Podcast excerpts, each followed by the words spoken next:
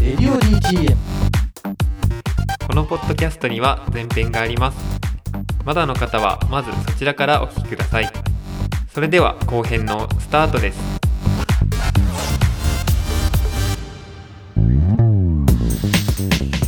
さあというわけで後半戦です。改めてゲストはのろしレコードの皆さんです。よろしくお願いします。よろしくお願いしますえっと先ほど選んでいただいた3曲ですね。1曲ずつあるんですけども、まあちょっとここで、えー、1個ずつおさらいしていこうかなと思います、えーまずは織坂君の「キム・オキ」とはい。いうね、韓国のアーティストのコターズシンドロームですけども、これはまあさっきもねディープキスしてるような でもすごかったね確かにね。そうでしょう、んん。まあ僕はディープキスしたことないんですけど。嘘つけよ。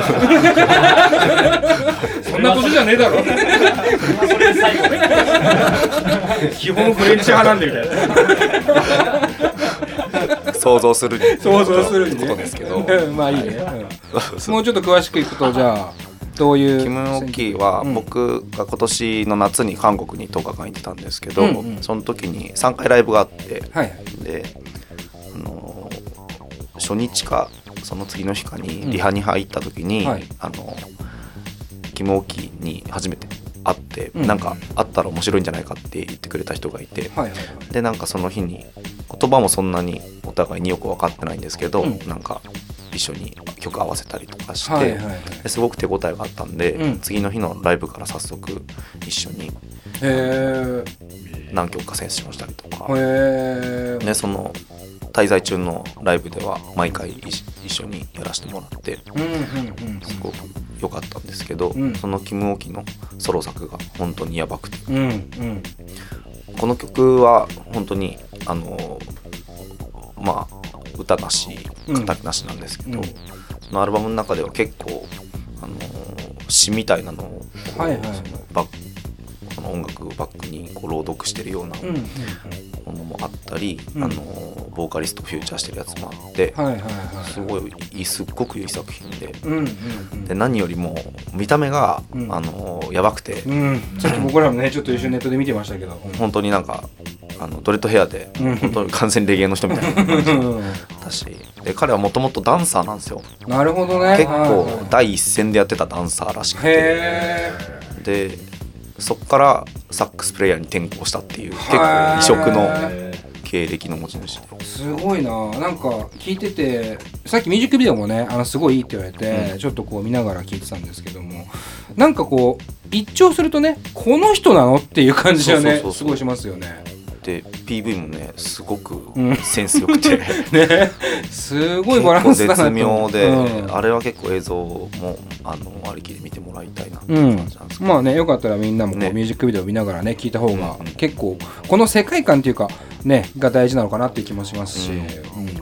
なんかそのジャケットも面白くって、うん。結構なんかいろいろなんか入ってて韓国語で何書いてあるかわかんないんですけど、はいはい。なんか封筒みたいなのが1個入って、うんそこにはなんかここにお金を入れて私に渡してくださいみたいな。のが書いてあったり変なシールが入ってたり。ジョークなんですけど全部、なんうんか結構そういうのとかもなんかふざけてんだけど、うん。めちゃくちゃなんかこう冴えてるっていう冴えてるね、うん確かにね。感じましたはいはいはいはいなんかこう時代性という部分でもなんかそういう形でのなんだろうね表現のアウトプットをしっかりできてるというか、なんか決して解雇主義でもなければ、うん。新しいものだけ作ろうってわけでもなくて、なんかその辺のバランスすごい面白いなと思うし何より音がサックスの音がうん。本当にどうやって撮ってんのってちょっと聞きながら言ってたんだけどこれ口から息を出してその楽器をふ吹いてるっていう感覚がものすごく強い取り方をしてるっていうか、であの実際に聞いても、うん。あの音してるんですよ。ああそうなんだ。はい取り方の妙では別になく、うん。まあそれもちろんいいんですけど、隣で聞いてても完全にあの音が本当に生々しい音がうんうんうんうん。してて、へえ面白いびっくりしましたけど。ね、まあちょっと韓国の人なんでね、まあ、ライブ見る機会とかあんまね少ないかもしれないですけど、うん。まあちょっと俺ライブ見てみたいねこの人マジで、ね。うんすごいいい日本でやっですてほしいですね。はい。で続いて松井さんね。ロニーウッドの、えーはい。I Can Feel the Fire」ですけどもね先ほどこのアルバムのねこう始まりとしてねそうですね。好きだっていうのがありましたけども、はい。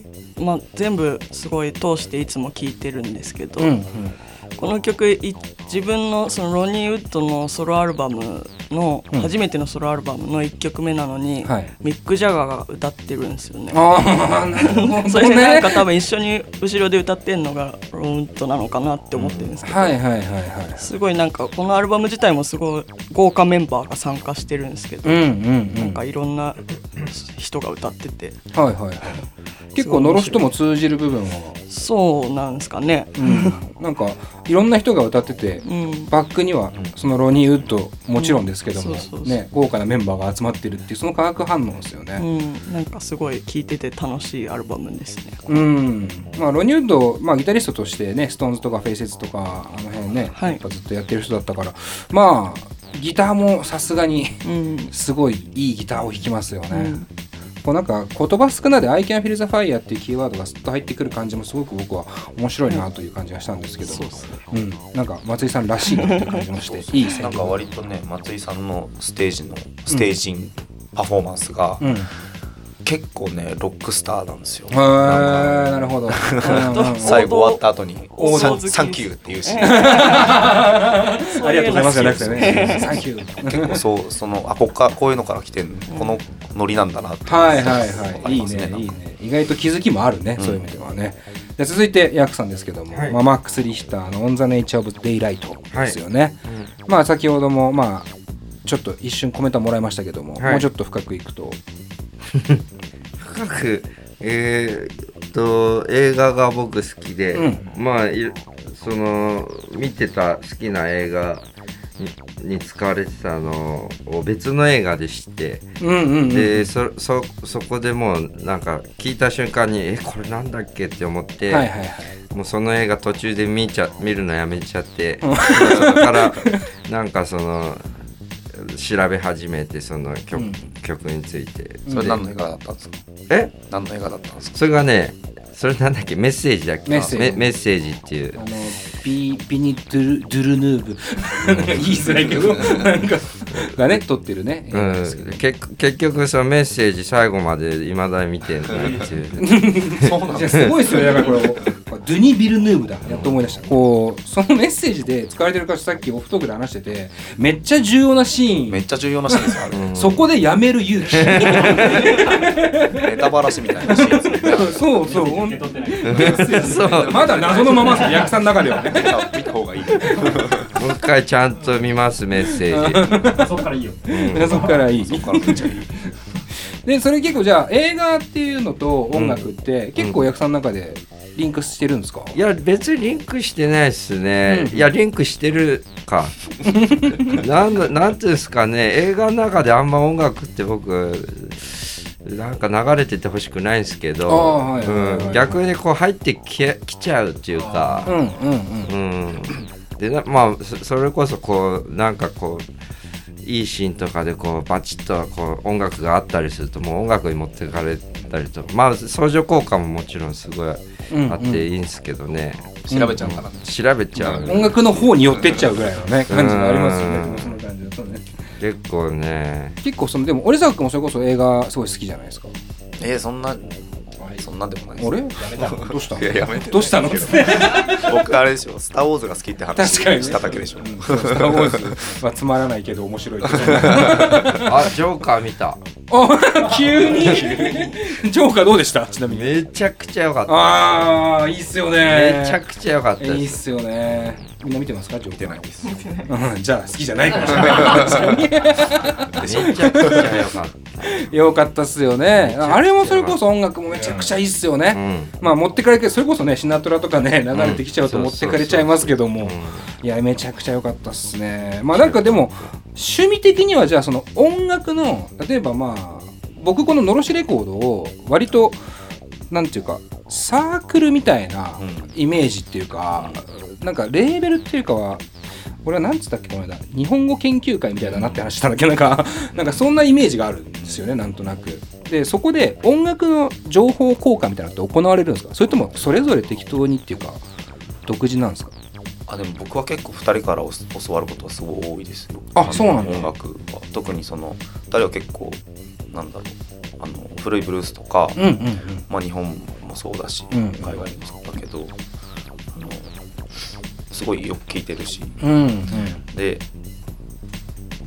例えばなんかザ・バンドはやっぱり3人の方では結構大きい今日あのキーワードだと思うんですけどなんだ。なんかザ・バンドも僕はお勉強程度に聞いてた感じなんですけど、うん。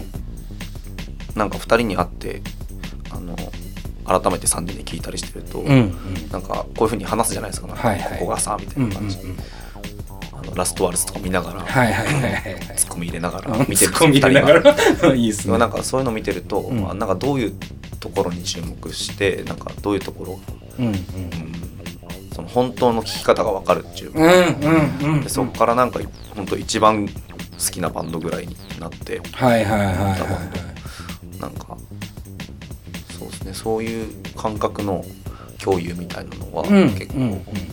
他の誰よりもこの2人としてる感じは僕はありますね、まあ、教えられてるっていう。うんうんうんうん。逆にこう松井さん役さんに関してはこう織坂君がそれこそもらうものみたいなのもあるんですか？情報として。うん。これいいよみたいなそうですね。やっぱりうん。そんなないよね。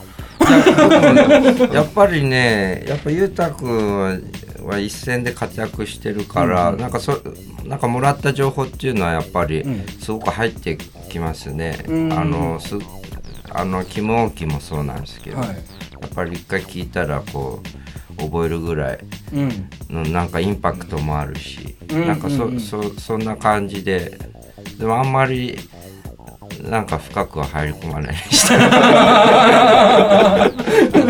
基本的に深くは入り込まないしてそうですよね。そうそうそう。それでもなんかある種松井さんも同様というかそこまで深くっていうのはどうなんですかね。そうですね。なんか割と3人でいる時とかうん。車乗ってる時とか、うんうんうん。だいたいヤクさんがなんか流してくれるんですよね、はい BGM 係みたいな。なるほどなるほど。それですごいいい感じのを流してくれて、でもこれ何とはあえてそんなに聞かない。こっそりシャザムしようかな。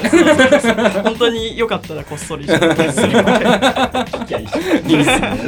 かね本当にこの関係が俺はいいなっていう感じがするんですけどまあそのねあの今日選んでもらった曲にしてもまあすごく三者三様だなと思うのでまあ皆さんもね気になったらねこののろしレコードの3人のキャラクター性っていう意味でもねすごく深く知れると思うので、えーぜひとも聴いてください。で一応レディオ DTM のプレイリストにね入っておりますんでぜひとも皆さん聴いてほしいのです。はい。というわけでコーナー以上になります。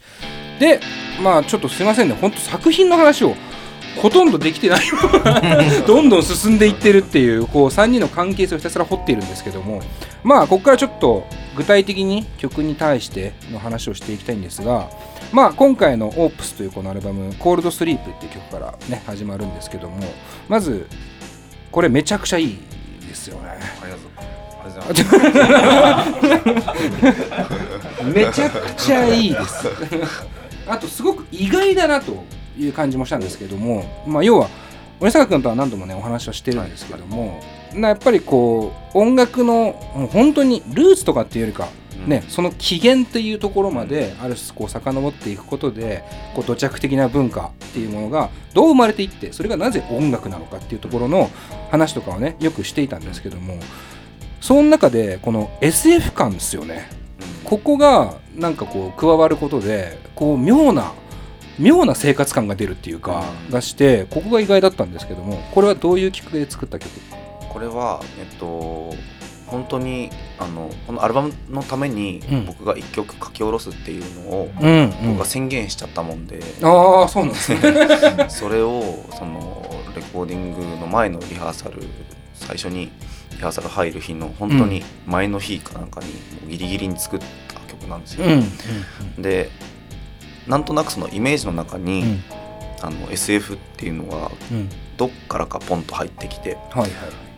ななんでかっていうとなんかそういうその社長と話してたようなことって、あの僕の土壌ではこう取り組むべきことだと思うんですけど、うん。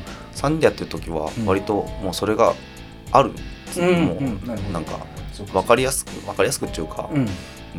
聞けば多分分かってもらえるっていう感じがするんですよね、だからあえて全く遠いあのイメージうんのものを持ってきたかった感じはあって。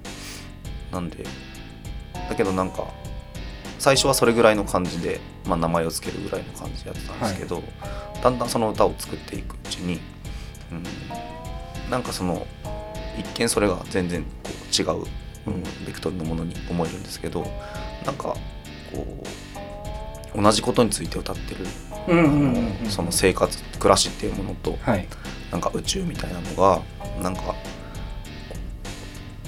一周するししてるっていうか、うんあのうんうん。うんこうなんか輪っかみたいな、はいはいはい。それが遠遠いところにあるんじゃなくて、はい、うん。うんうん。なんかそういう感じがこう歌を作ってるうちに入ってきて、うんなんかこの3人で今やるべきことみたいなのがうん。結構僕は割とはっきり分かったっていうかその歌ができた時に。なるほど、うん。その3人がやることがはっきり分かったっていうそのはっきりっていうのは今の中で言うとどこが一番3人でやりたいことだったんですか？うんと生活を歌うっていうところ、うん。とそうですね。生活を歌うってこともそうなんですけど、うん。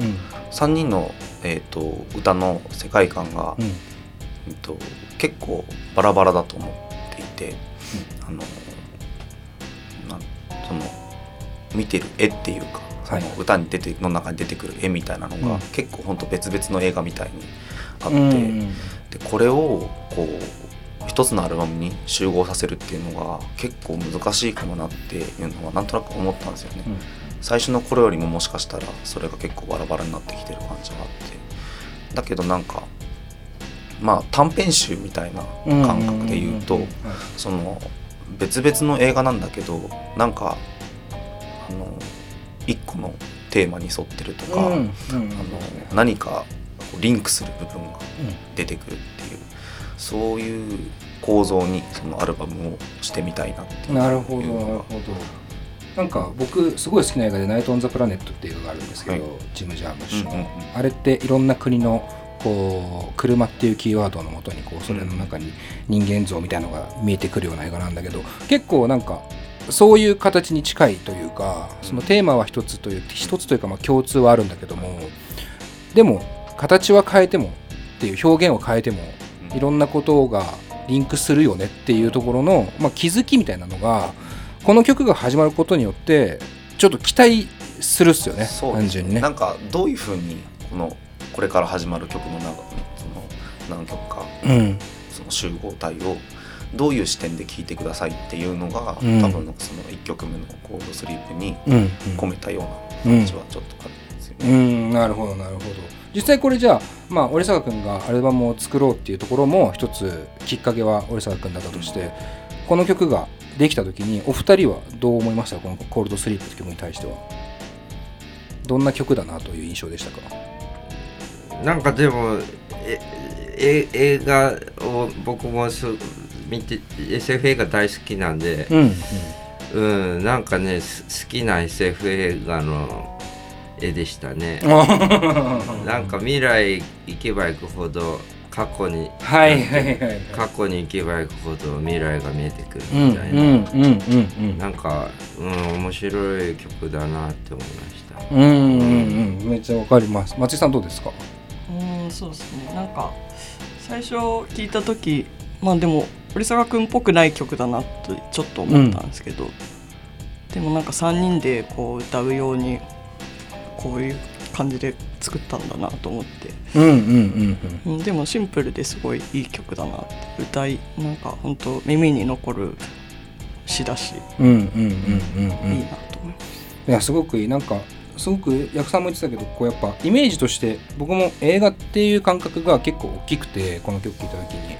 なんかすごくロマンチックだなとも思ったんですよねこの感覚が。要はこの「星巡り」のね歌っていう部分もこうオマージュとしても一個あるけどもなんかこの歌に出てくる人たちがいるのかいないのかも分かんないしでそのたどり着いていく星がどこなのかも分かんないしでもそれがなんか自分たちのこう地球に結果的にたどり着いてるような感覚もあって。なんかその歌の歌詞を書く始まりは、うん。なんかもうこの日本で暮らしてることが、うん。なんかこのままでいいのかっていうののがすごい強く、強くというかまあ常にあるんですよね。はい、なんかでも僕外国の言葉喋れんし、うん。そんな行動力もないしなみたいな思いながら、結局ここにまだいるんですけどでもなんかそのもうここ嫌だって思うことがまあまああるんですよね。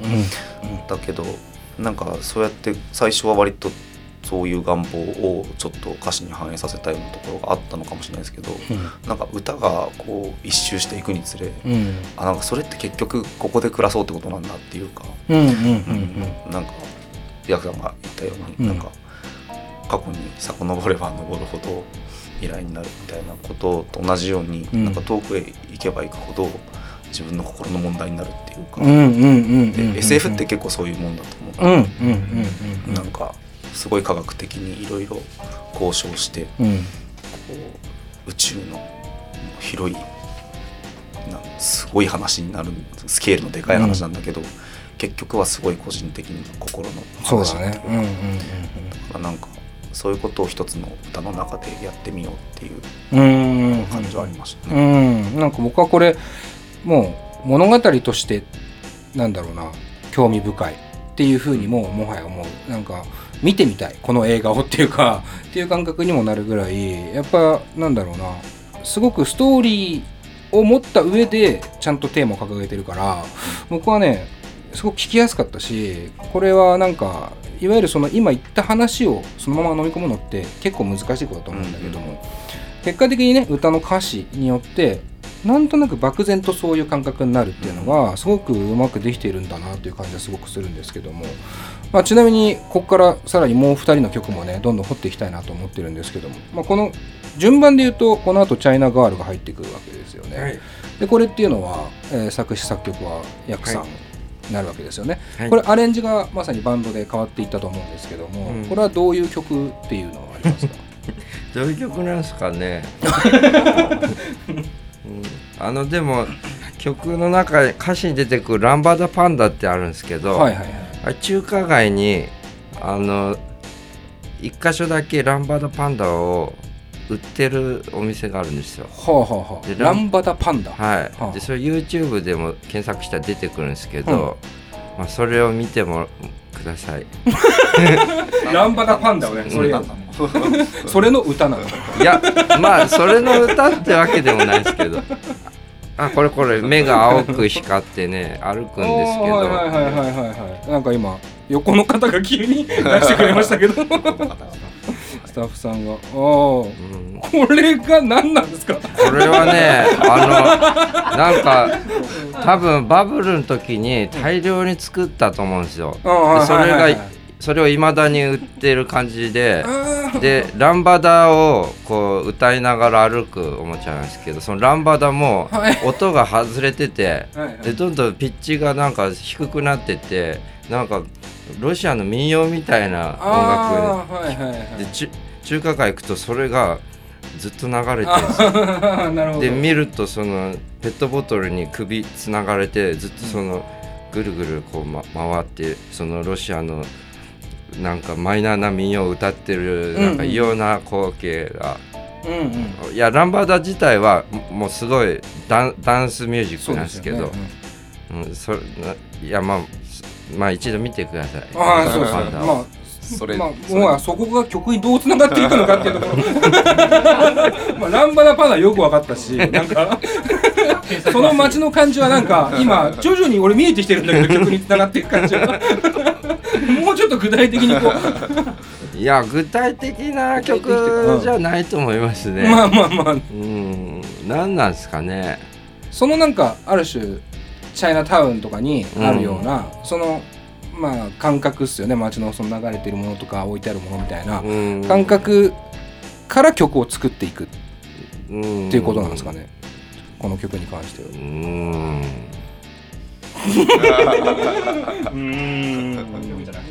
まあでもその中華街行ってランバダパンダをとにかくうん。見てもらいたい、そうすると分かる。そうするとなんかちょっとわかると思います。あー。なんかちょっと、あのーはいはい、もうほっとけなくなってくるっていうかそのあーあーはいはいはい。パンダがね。そう、はいで僕うちにも1台あるんですけど、はいはい。一大なんですね、はい言い方はね。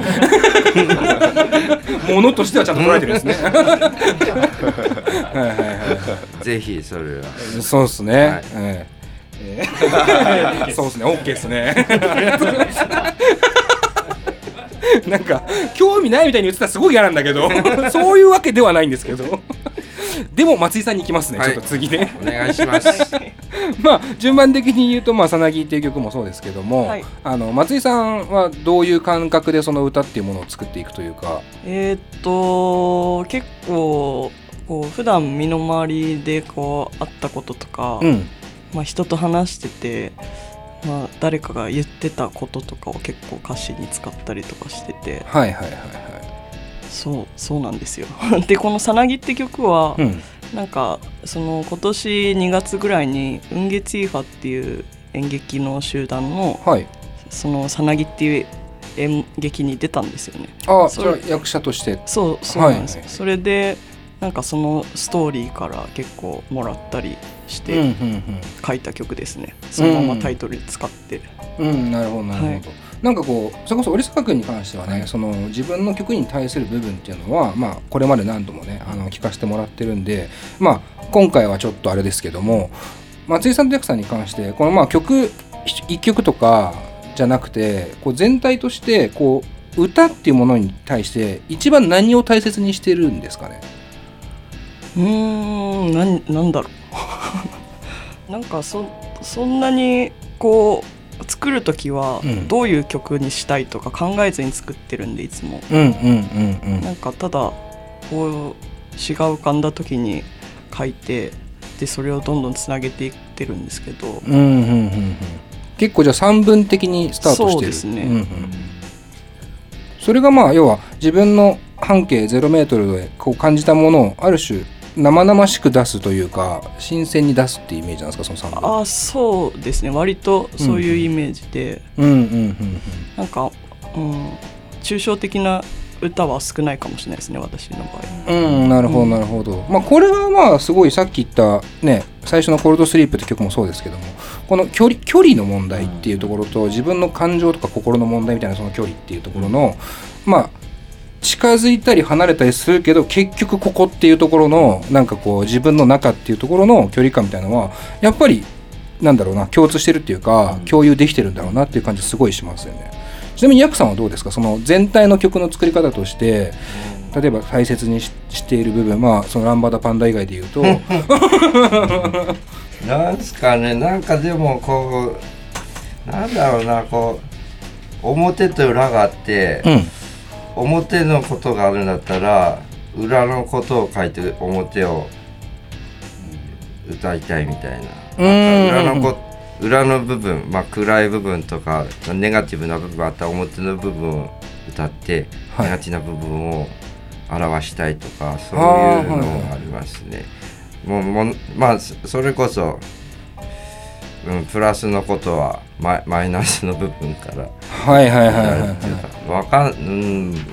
なんかなうん本当なんかわかんないですね。うんうんうん。明るい部分を暗い部分で歌うみたいな。うん、それでそれは要は直接的に表現するとかっていうよりも何かこう一個間接的にっていうか一回ラリーして、いやそれを間接的にではなくて、うんそれを直接的に歌いたいんですよね。ああなるほど、はい。うん、そこからなんか浮かび上がってくるものを見えるようにしたいなっていうなんか僕はあるんですけど。はいはいはいはい、うん。まあその逆なんだろうね。裏表裏表裏一体じゃないですけどもうん裏を直接的に言うことで表を浮かび上がらせるっていううんわかんないですね。今の、うん今の話すごく僕、うん。なんかす二人の,、うんうん。あの聞いてて本当に思ったんですけどなんかそのブルースとかフうん。ォークとかの、なんか僕の思ううん。本質みたいなのはい。にすごい、をあんまり多分二人は考えてないと思うけど、うんうんそれをまさにやってる人たちだと思ってて、うんうんうん僕は結構意味をつけちゃうんですね。なんかその歌詞の中に。うんなるほど。そのこういう風にしようと思ってつけちゃう部分があるんですけど、うんうんうん。2人は結構その その今自分がいる場所とか、うんうんまあ、あとはもしくはそのそれは映画で見るような遠い場所なのかもしれないけど、うん。要は情景そのものをうん。描写する感じが僕はあ思っていて。て、うん。でそこからそのヤクさんがさっき言ったように表裏一体の部分うんをただそれをこう観察してそれを、えースケッチするっていうか、ことによって、うん、なんか心の部分のことを直接は言わないけど、うん。そのついてくるっていうか、うん要はそれとが同じ意味になるっていう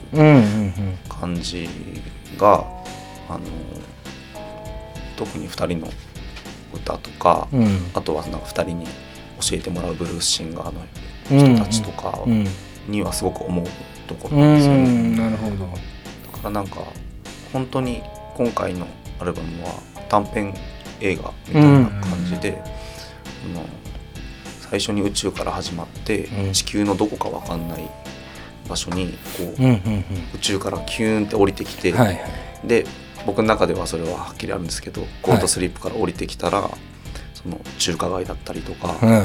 そのさなぎで言えば僕は結構日本の、まあね。今いるみたいなうん。都内の情景みたいなのが浮かんでくるんですけど、うん。まあ、そこに行ったりとかそれがファンタジーなのか、うん。そのドキュメンタリーなのかわかんないけど、うんうんどんどんこうそういうふうにこうあの情景にどんどん降りていくっていう感じがしていて、うんうんうんうん。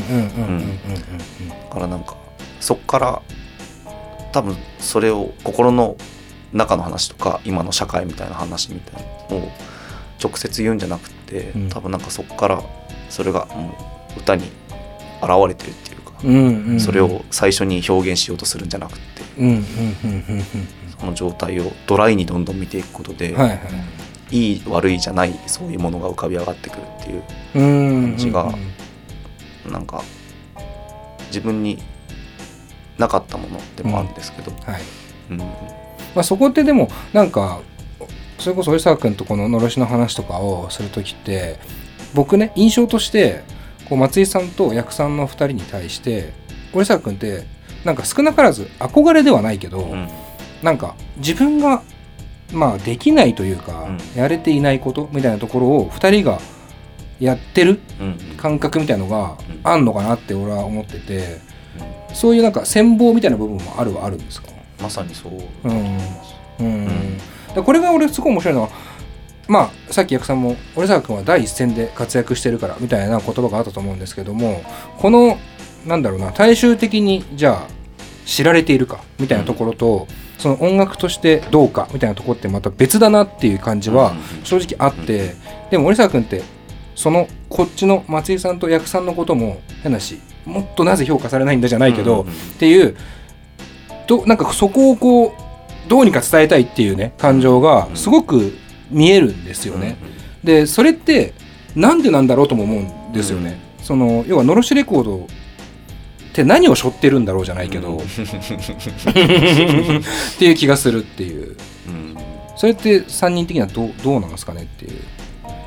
なんかまだまだ僕が喋っちゃいまあますけど、まあ全然全然。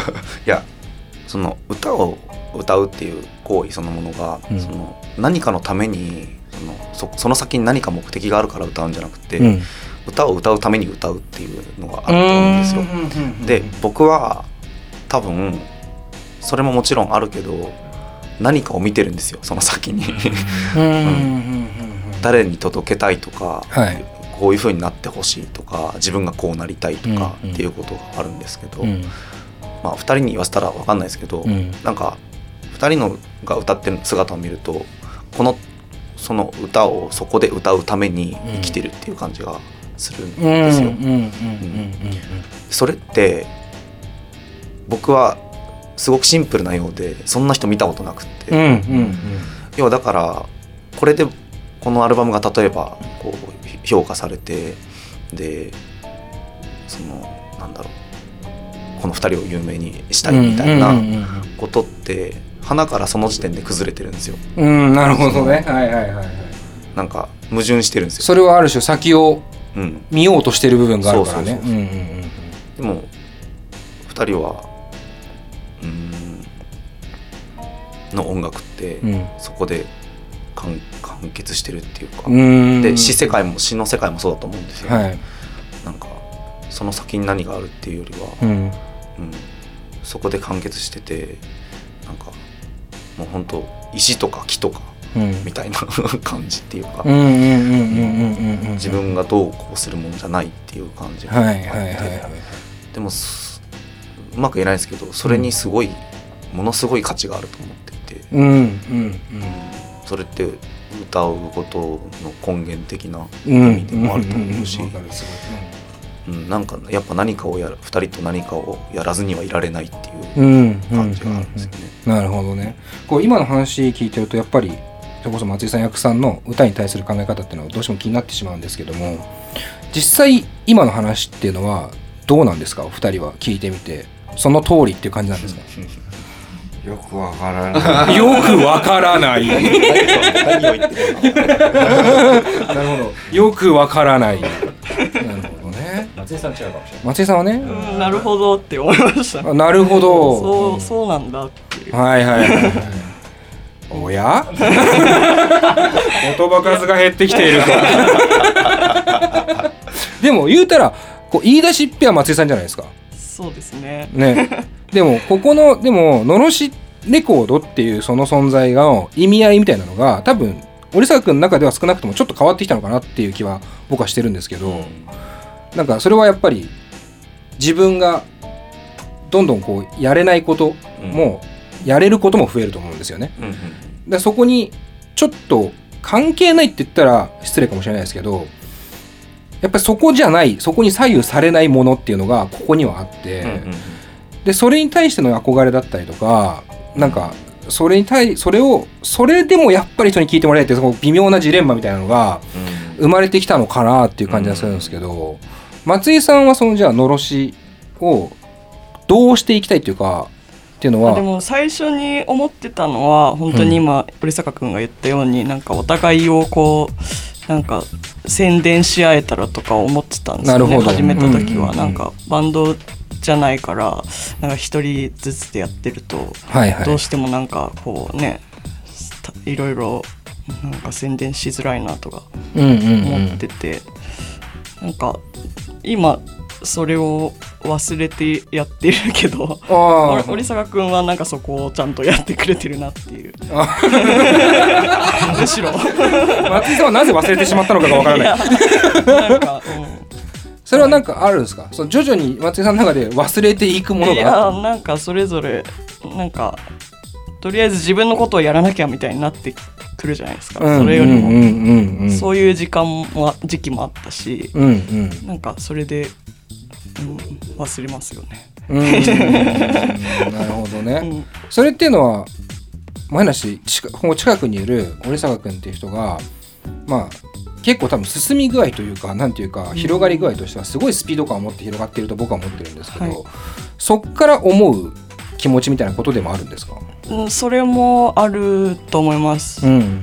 でなんかやっぱ折坂君の話を聞いてるとうん。なんか本当に1年2年先のことを考えながら音楽をやってるじゃないですか、うんうんうん。そういう活動をしてるからそれが私にはないなっていうのが、まあでもそういうことをちゃんと考えなきゃいけないなとか思いつつ。思いつつ。思いつつ。でまあそんなできてない。ここもすごいですよね。ある種別に考えないとか思ってないとかじゃなくてそうじゃないある種さっき言った石とか木みたいな存在のように見えるこの2人に対して浦沢君はめっちゃ最高って思ってるこの人たちどうにか評価って思ってるけどその人の活動が逆に言うと先を見なきゃいけないっていう感情にもななっちゃうっていうなんかそのこうすげえジレンマの中でこの3人と横向いてるような風に見えてきててそれでもやるわけじゃないですかでもこの3人でね。なぜ集まるんだろうという気もするんですよねそうなってくるとねもうここでいいじゃんみたいな気もするというか。何なんですかねやっぱりね。そこっすよね。何なんすかうねん。うんそこがやっぱ面白いとこ。だとは思うんですよおそらくそこがね面白いとこだとは思ってるんですよね。果たして何なのかってところはやっぱりこうね。そうですね。俺あんま喋んない方がいい。いやいや、めちゃめちゃ大事ですよ、でも。役さんが喋んないと今日の会良くないと思う、絶対に。でそこだ何なんだろうってマジで思う。うん。で折坂君は多分そこが結構はっきりし始めてんだと思う。あのね行ったり来たりしてるんですよ。あそうなんだ、うん、なんか本当にあのイベントまあ定期的にそのリリースしてない時も、うん。まあ、年に2回ぐらいは、うんうん。あのイベントやらせてもらってるんですけど、うん。イベントが始まって打ち合わせになると、うん。本当もうやめようって思うんですけど でも終わると次どうしようって考えだからなんか今言ったようなジレンマみたいな、うん。俺これやることないじゃんっていううん。こととか、この3人でやることないじゃんっていうのもあるし、でもこれでやんないとどうすんのっていううん。ところもあるんですよ。それはすごく両極端なんだけど、はい。それをすごく行ったり来たりしていて。うん。うん。でそれがどういうことなのかなって思うんですけど要はなんかうんすごい嫌な言い方すればですけど、うん。お互いにだと思うけど、うん。うん足を引っ張るものがないと表現って面白くならないんじゃないかなっておーはいはいはいはいはいはい。なんか多分イケイケでうん。こう、いいね。俺らすごい気合うし、うん。音楽性もめっちゃ合うし、やろうやろうってなったものって、うん。多分まあ行くとこまで行くと思うんですけど、うん。そしたらもうパッてなくなっちゃうと思うんですよ。はいはいなんかその足を引っ張り合う感じがこのなんちゅうのすごくいいそこに、表現。うん。そこになんか音楽があるっていうか、うん。なんかブルースとかフォークとかって、はいはいはい。そういうしたってとにかくそういうもんなんじゃないかなっていうなんとなく。それは感づき始めてて。感づき始めてそれが分かんない時は本当もうやめようって思ってたんですけど、なんかでも、そこにやっぱすごく本質があるしこれをやめたら俺ダメになる。その一人の自分の、そのもうダメになるって思うし。いやこれでも足を引っ張り合うっていうね表現すげえいいなと思うんですけど、これでもまあお二人もね言われてる側からするとどう感じるかわかんないけど。いやもうなんかえまあまあお互いにね絵面がねなんかもうそれも見えましたね。あああの時あの時だみたいああの時俺引っ張ったなって あと引っ張られたな もうなんかこうパーって見えてきましたうねん。これだからなんだろうもうもはやのろしレコードっていうその存在っていうのは何なんだろうな。何なんすかね。だからどっかに向かってるわけでもない気もするしね。そうなんですよ。なんかこうだから分かりやすくこののろしレコードの3人で武道館やろうぜみたいなそうそうそう。なんかねことでもなさそうな雰囲気だし。あえて言ってみる時もあるんですけどあーあえてね。はいはいはいはいそれって本当に虚しく響く。別 にそれは実現しないからとかじゃなくて、うん、そうだよね、うん。なんか何の申し訳ない。そうそうそうなんかこう虚しく響くんですよね。とにかくその意味合いとそうだよね。そのでももうこれで完結してるしなこの人たちっていう思いもあるし。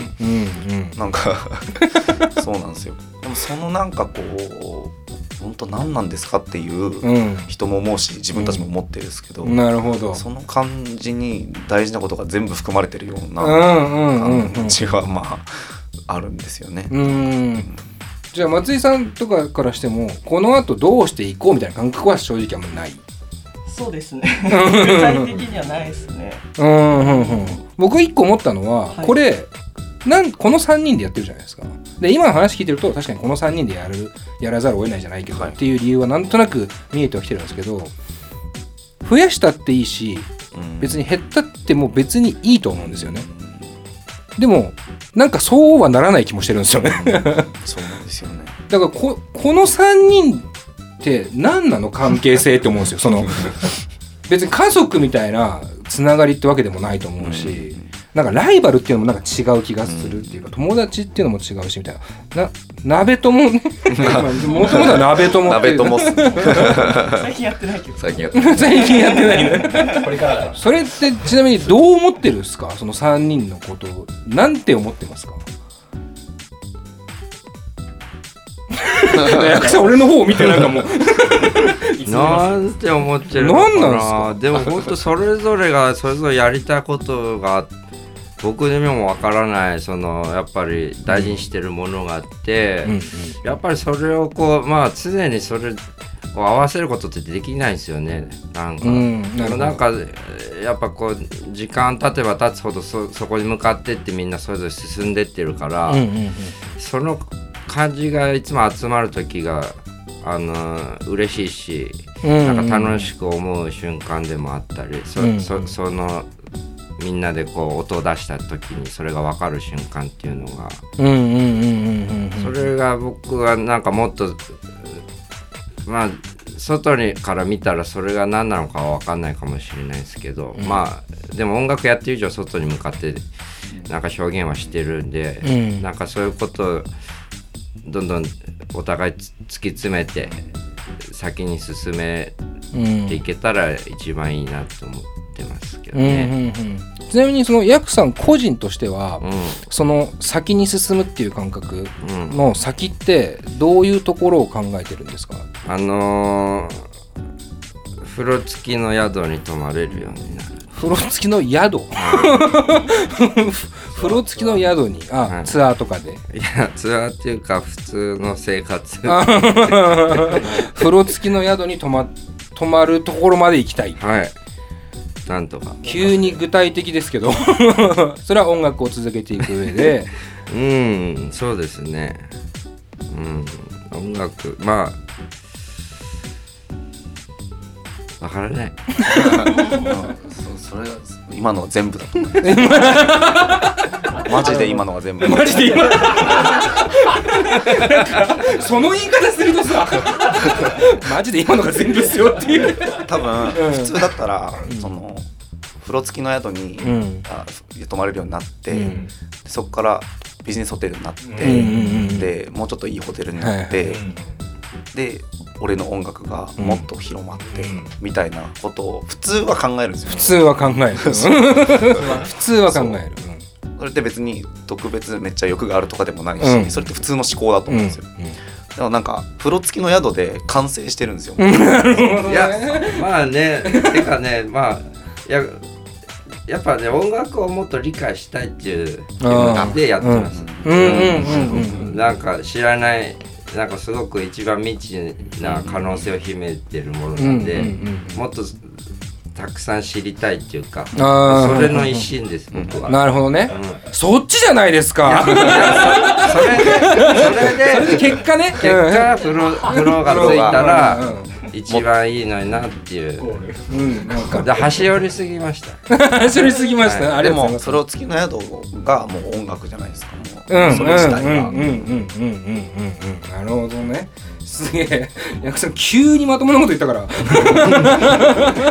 ちょっと思い出した思い出したいやすげえすげえありがたいですけど松井さんもねどうどうですかそういう意味では個人としてのそのなんか音楽で進んでいくところっていう。そうですね。私も割とヤクさんと同じような内容にはなっちゃうんですけど、うん。その生活レベルを上げたいとかそう,、うん。そういう問題になってくるんですけど、はい。でもなんかやっぱ音楽続けるのはなんか曲を作りたいから続けてるなっていうところが私は大きいですね、うんうんうんうん。自分の曲を作りたいっていう。うんなるほど。それはまあ役さんが言ったその音楽っていうもののなんだろうな秘めているもの秘めてる可能性じゃないですけどいろんなものをこう知っていきたい。もっとどんどん知りたい音楽のことをっていうところとは、もうちょっと別ですねでもちょっと、うんうんうん自分の、うん、自分のことばっかですね、うん。割と。あじゃあ自分歌いたいですね要そはね。う歌いたい、うん、歌いたいそして曲が作りたいみたいうーんうんうんうんうんまあそれはそれでまた純国曲詩的なというかな、とこにいるなとも思うんですけどね。松井さんの歌に「いつになったら」っていう曲があって、はいはい。その歌詞が どこ行っても何をしてもこの寂しさは何だろう。うんうんいつか分かる日が来るのかいつになったらっていう歌詞なんですよ、サビが。うんうん。でもなんか完全に松井さんのやってるのって多分そういうことでそれを分かるために松井さんは音楽やってるんじゃないかなって思うんですよね、うんうんうん初めて会った時から結構そういう感じがしていて、はいはいはい。なんかくすくす今俺らが真面目な話してるんだから横の女の子としくり合ってるわけじゃないですよ本当に。トイレに行きたいこれこれです。このこれこれなんです。こんな感じね。OK じゃあ締めます。いや続けてください。もうのろしレコード全部これなんです。よねでもそうなんだと思う。いやマジでそうなんだよ。今のが全部なんですいやわかるわかるでも。もうね、うん、また5年後にしてほしいわ。多分変わんない変わんないんだろうな。いや本当にありがとうございます。ちょっと一回この後ねお知らせもあるんですがもうちょっとだけお付き合いください、現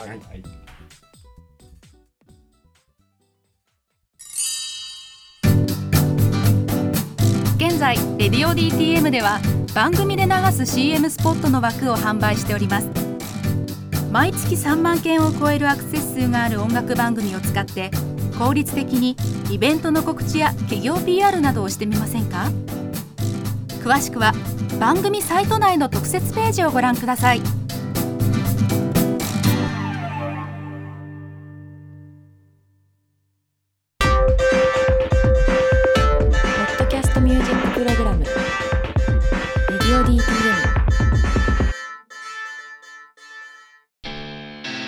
さあというわけでね、えーお知らせのコーナーですけども、えー後半戦がねだいぶ最後にフワってなって終わったけど。そんでヤクバーンってこう爆発ヤして終わった。すいませんでした。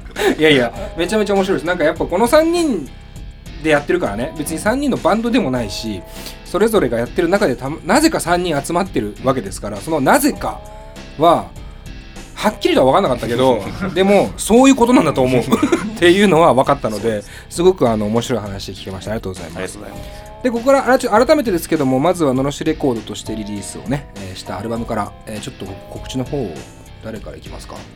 松井さんがじゃあ松井さんからいきましょう。はい。えっと曲紹介ですか？え？あ簡単なインフォメーション。あーえっ、とのろしレコードのはい。アルバムが、えっ、と OOPTH、うん大好評発売中です。はい。はい。ぜひあのか買ってはい。てください、はい。あのデザインがすごいいいのでうん。あのあれです。陽次くんが書いてくれたんで。ここにも来た寺田洋次が出ましたね。デザインをやっております。あのはい。さすが。内ジャケがすごいねなんか漫画漫画めっちゃいいもん、イラストが可愛いのでぜひそれも見てほしいですね。なるほどなるほど、はい。あれっすね。あの各種配信もうん一応やってます、うん。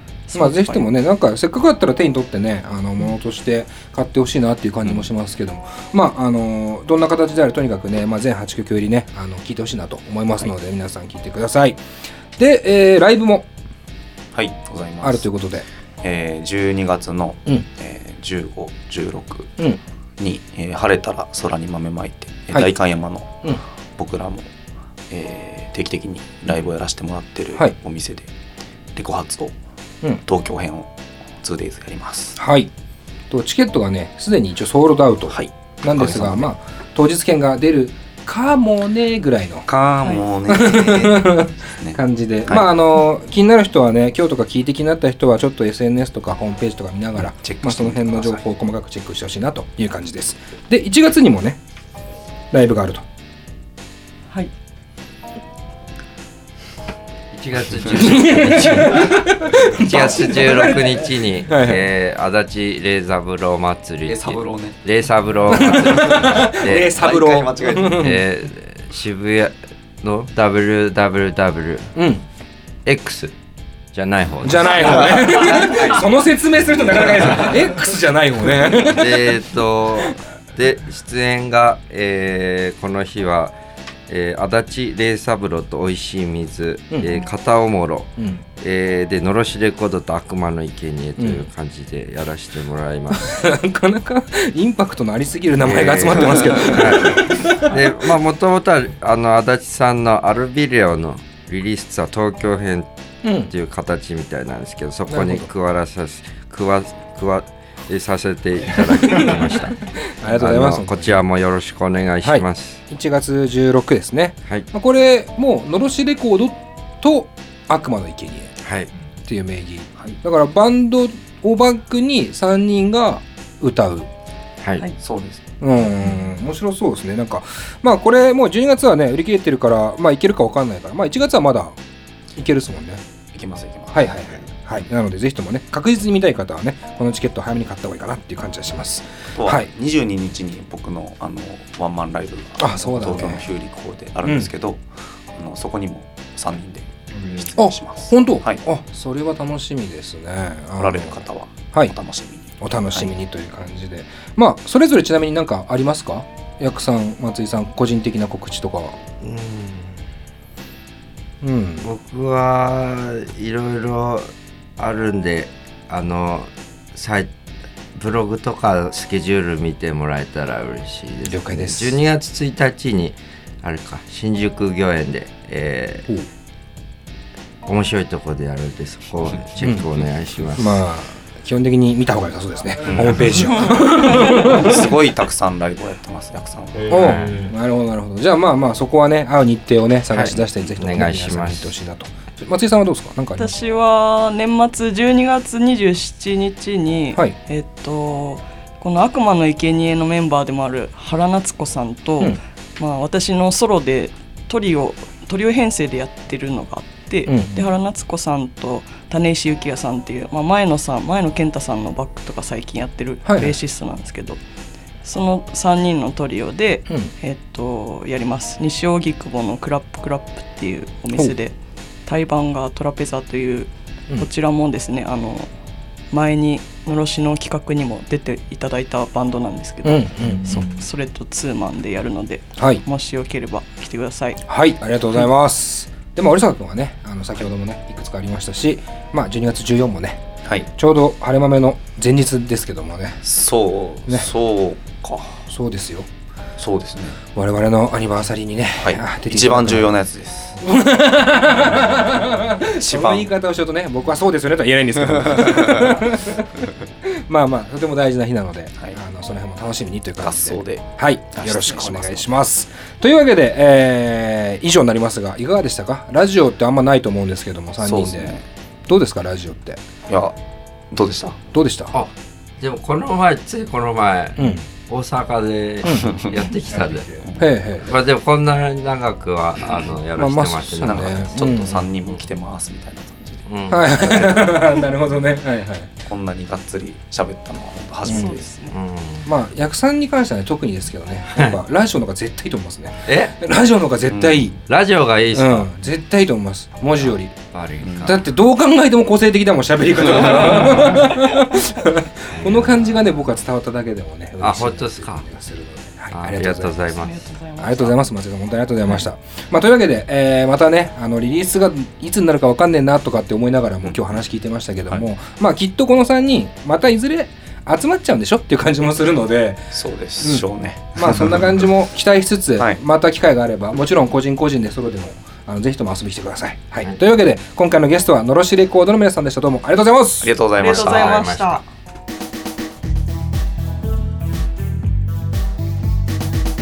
ドキャストミュージックプログラム「レディオ DTM」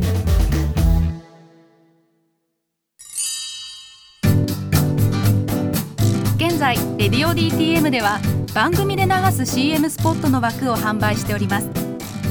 毎月3万件を超えるアクセス数がある音楽番組を使って効率的にイベントの告知や企業 PR などをしてみませんか？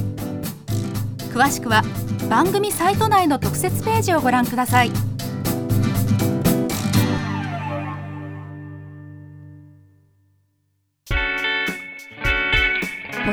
ミュージックプログラム「レディオ DTM」はい。のろしレコードの皆さん、本当にありがとうございます。えー、まあ、今回3人ね、三者三様だなっていう、三者三様だなって、みんなで来たのに思うっていうね、あの、不思議な3人の組み合わせだなと思ったんですけど、何よりね、やっぱ、織坂くんがさ、その、ヤクさんとさ、松井さんのさ、話をさ、なんていうのかな、振ったりさ、するじゃない。その映画なんて言うんですか？とかさ。あの俺あの時に結構キュンとしちゃったもん。ラジオを考えてくれてるみたいな。その天役さん。まあいいやヤクさんでも最高だったね。あれめちゃくちゃすごいいい人だしさあのキャラクターっていうかさあの喋り方とさでまた言うことがさたまにちょっとさついてくるじゃない確信を。なんかずるいなと思いながら。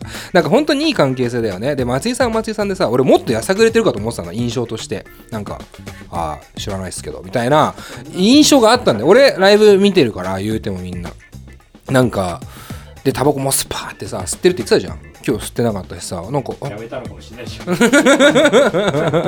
あなんかすごい全然もっとなんか深みにはまっていく話ができる人なんだと思って。すごいだからなんか3人が3人とも同じものに憧れてるわけでもないし同じ関係性でやってるわけでもないんだけどその言葉その表現を折坂君が足の引っ張り合いって言ったのは 俺はすげえいい表現だな。だからそこがさなんか一番3人の関係性を表してるよね。あの仲間ライバル。敵でもなければ友達でもない。足を引っ張り合っている3人組ですっていう感じがすごくいいなと思っていたので。あのまあのろしレコードしかりですけどももちろん個々のねソロに関してもね今後は皆さんねよかったらチェックしてほしいなと思いますし。だからこそこの3人が化学反応を起こしてなんかなんかこう不思議なムードが出始めてるっていうのは多分ソロの音源をそれぞれ聞いても結構面白さ増すんじゃないかなって思うんだよね。この人たちが組んでんだみたいな感じが出るから。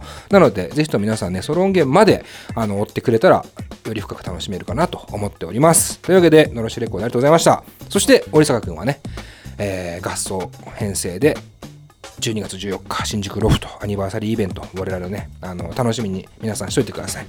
すごいライブをしてくれると思います。はい。というわけでいつものコーナーいきます。佐藤直のこれも合わせて聞いておけ。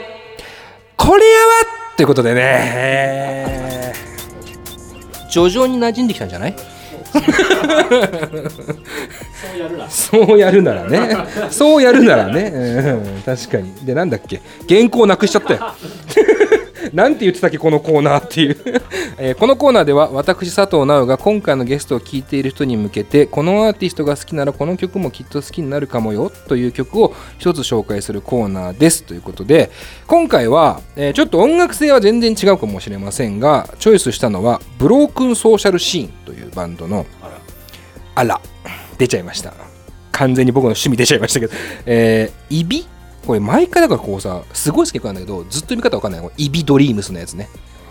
あの IBI Dreams of Pavement っていうね曲があるんですけどもこの曲をチョイスしたいなと思います。あのアルバムとしてはブロークンソーシャルシーンのブロークンソーシャルシーンに入ってると思います。おそらく。違かったらごめんなさい。調べてから話せよって話ですけど。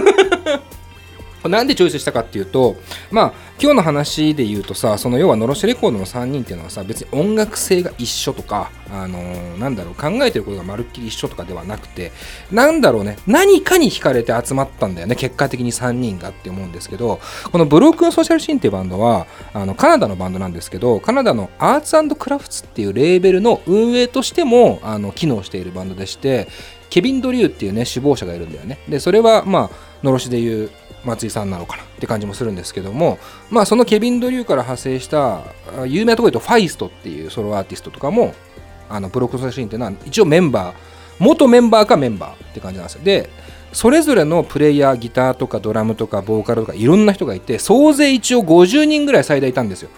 だからもうそれはなんつうのもちろんステージに一緒に上がることは絶対ないのね。上がるのは大体10人から15人ぐらいまで最大でもって感じなんですけどその要はソロでもしっかり音楽をやっていく人たちが集まってブロークンソーシャルシーンってバンドになるんだね。それ何が起きるかっていうとやっぱりなんだろうね。今回もさその時代場所言語みたいなところがこうはっきりしないことが面白みだとして俺はあると思うんだけどブロークンソーシャルシーンの音楽っていうのもねいわゆるロックなんだけどいわゆるロックなんだけどないんだよね。あの感覚が。その混じり合いすぎてる感覚みたいなのがあんまり他のバンドには僕なくて。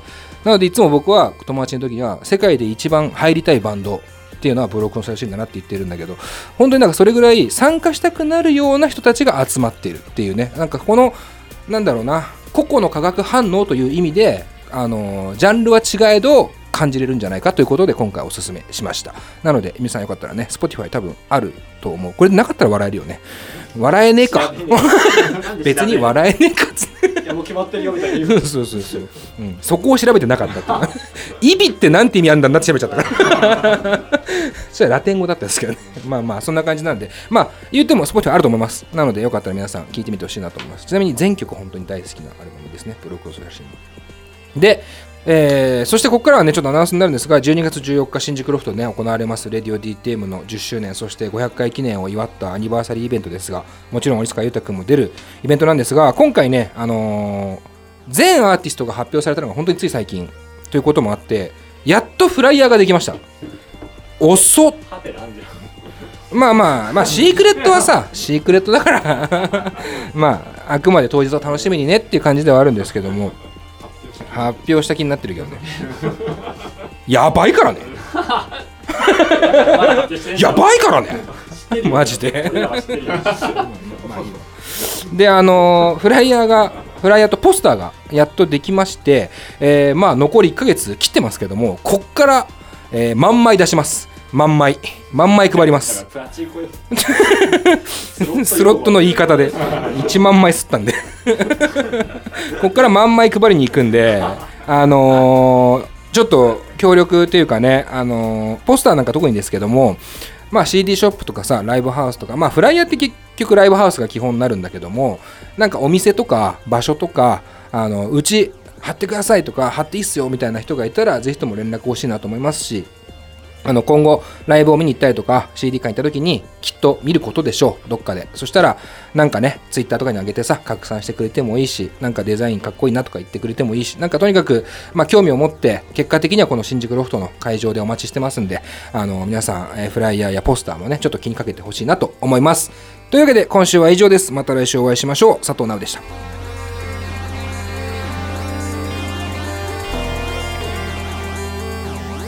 この番組は「レディオ DTM」の制作でお送りしました。